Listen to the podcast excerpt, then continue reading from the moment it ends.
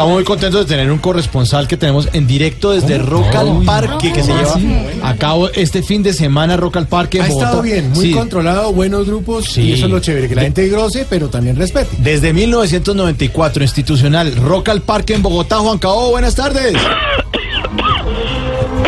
Ya, aló. Juan Cao. ¿Por cuál cámara estoy? No, para dos Populi. Radio, radio, Blue Radio. esta hora la situación es impresionante.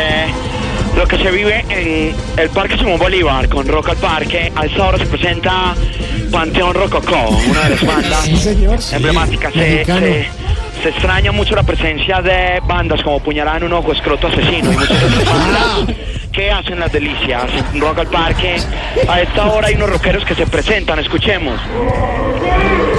Buenas tardes, mucho gusto Ricardo. Ah, Jorge. Bueno, se acaban de presentar entre ellos.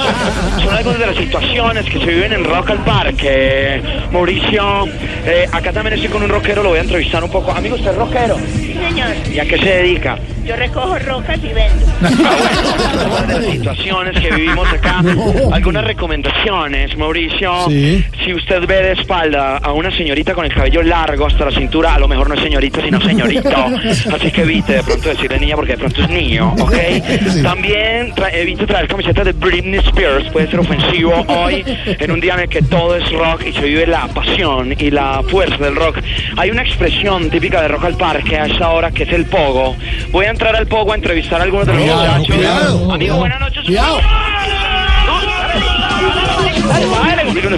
Bueno, tengo un ojo morado. Es la situación que se vive hasta ahora.